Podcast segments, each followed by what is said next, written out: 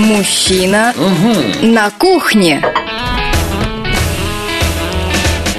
Мужчина на кухне. Здравствуйте, меня зовут Илья Лазерсон, повар, шеф-повар. Сегодня я, как всегда, расскажу вам о трех кулинарных идеях. Первая идея – это будет блюдо классическое. Вторая идея – это будет блюдо быстрого приготовления. И третья идея – это будет блюдо здоровое. Подошел, приготовил, съел. О рецептах проще, чем яичница. А сейчас я расскажу о блюде быстром. Будет оно называться куриное филе в тесте. Здесь, собственно, дело не в курином филе, а дело в тесте. Потому что, когда мы говорим блюдо в тесте, то, конечно, большое значение следует придавать самому тесту. Итак, тесто весьма забавное. Оно напоминает где-то тесто для темпуры для японской. То есть такое хрустящее воздушное тесто. Готовится оно весьма просто. Нужно взять муку, и нужно взять третью часть от муки картофельного крахмала.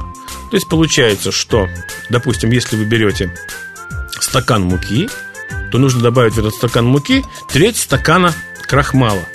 Все это нужно перемешать. Добавить туда немножко разрыхлителя или пищевой соды и добавить туда газированной минеральной воды. Можно не минеральной, а просто газированной воды. И лить воду нужно до тех пор, пока вы не получите консистенцию эм, жидкого, но вместе с тем не очень текучего соуса, такой, значит, теста такого.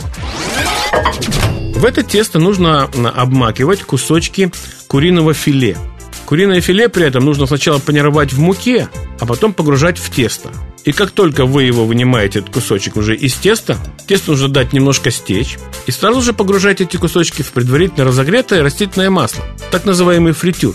Жарить нужно быстро, чтобы курица не переготовилась и чтобы тесто не стало слишком уж коричневым. Тесто должно оставаться достаточно светлым нужно выкладывать такие кусочки на блюдо, и можно подавать к нему соевый соус, а можно подавать к нему любимый наш майонез, который мы, скажем, подмешали немножко кетчупа, шинкованных каперсов и шинкованных корнишонов.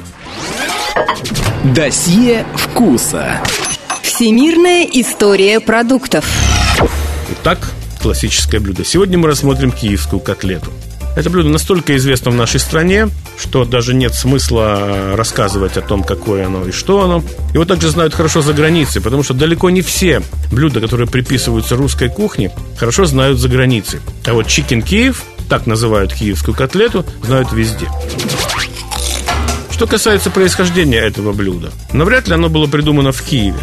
Это, собственно, не попытка э, принизить украинскую кухню и ее вклад, так сказать, в развитие вообще такой, сказать, советской, что ли, кухни. А считается даже, что это блюдо придумали в ресторане Киевского вокзала в Москве.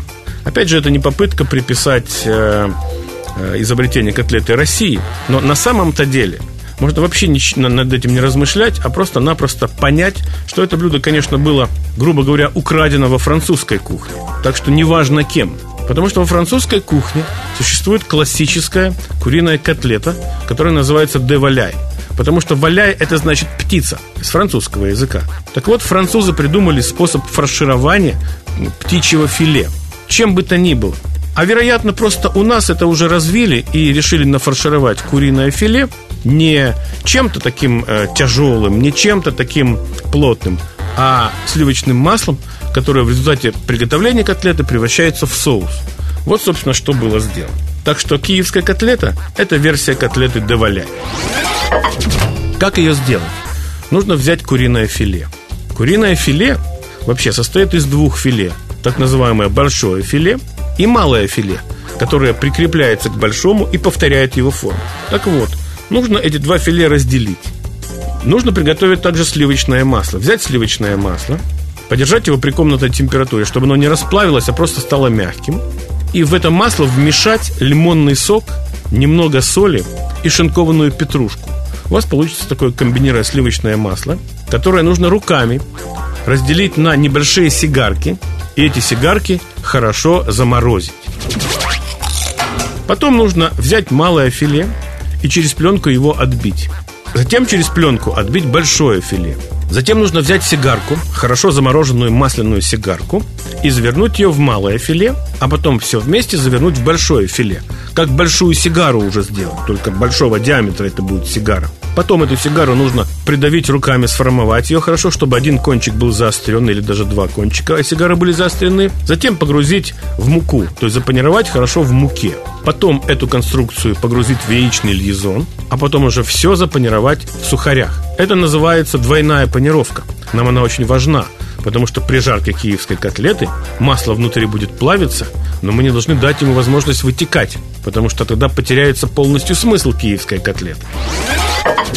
Итак, киевская котлета уже в сухарях. Нужно обязательно дать такой котлете полежать в холодильнике, чтобы корочка немножко подсохла и была лучше. Потом киевскую котлету обжаривают во фритюре, то есть в большом количестве растительного масла, чтобы у нее появилась хорошая, равномерная, красивая корочка, золотистая корочка а потом такую котлету переносят в духовку, предварительно разогретую градусов до 180, чтобы довести котлету до готовности. А потом ее просто подают.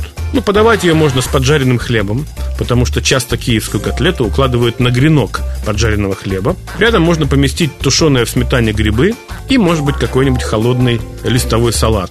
Вот, собственно, э, блюдо, оно весьма простое, хотя кажется сложным, но и интерес к этому блюду у нас, конечно же, никогда не иссякнет. Есть не вредно. И полезное бывает вкусным. А сейчас я вам скажу о блюде здоровом, которое называется лимонный суп. Ну, согласитесь, лимон – это источник витаминов, это всегда полезный продукт. И из него можно готовить такой странный, но вместе с тем интересный лимонный суп.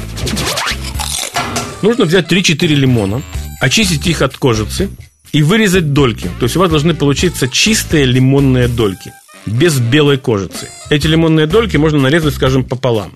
Эти лимонные дольки положить в глубокий салатник. Добавить туда чуть-чуть тонко нашинкованного лука, достаточно много рубленой петрушки, капельку сахара и измельченный жгучий перчик, соль, оливковое масло. И все это перемешать. Вот этому нужно дать постоять час. То есть сейчас у нас лимоны пока еще только маринуются вот с ароматами. Потом в этот глубокий салатник нужно добавить лед, обычные кубики льда, и немножко минеральной воды с газом. Ну, например, на 3-4 лимона буквально стакан воды. У вас получится такой весьма густой соус-суп. Не забудьте про оливковое масло, добавить еще немножко.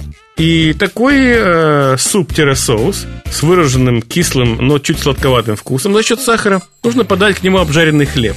И так вот прямо с таким хлебом понемножку есть такой суп. Он очень приводит в чувство, и он очень освежает суп, поэтому вот для жаркого лета такой суп время от времени просто-напросто незаменим. А если вы хотите узнать о кулинарии больше и принять участие в моих живых, настоящих занятиях, приходите в мою кулинарную студию, расписание занятий которой вы можете посмотреть на сайте www.lazerson.ru или по телефону 715 14 61. Помельче порежу морскую капусту Не знаю, ты любишь ли, но будет вкусно Никогда ведь не скажешь, придешь ли на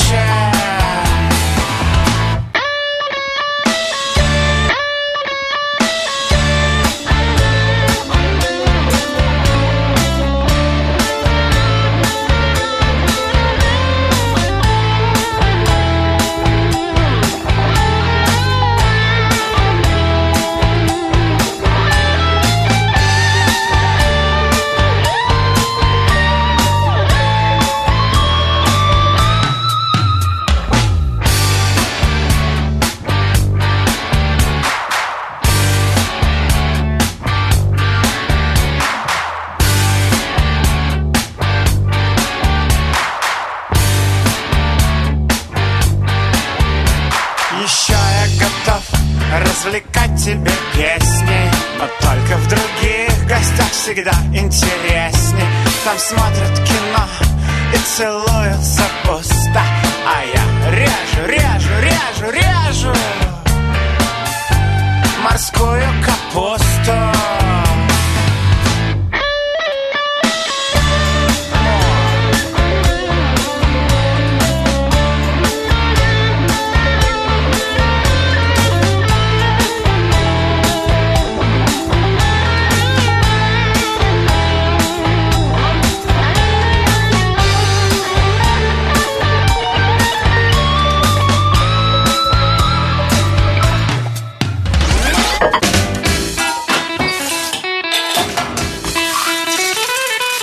Мужчина на кухне. Мужчина на кухне.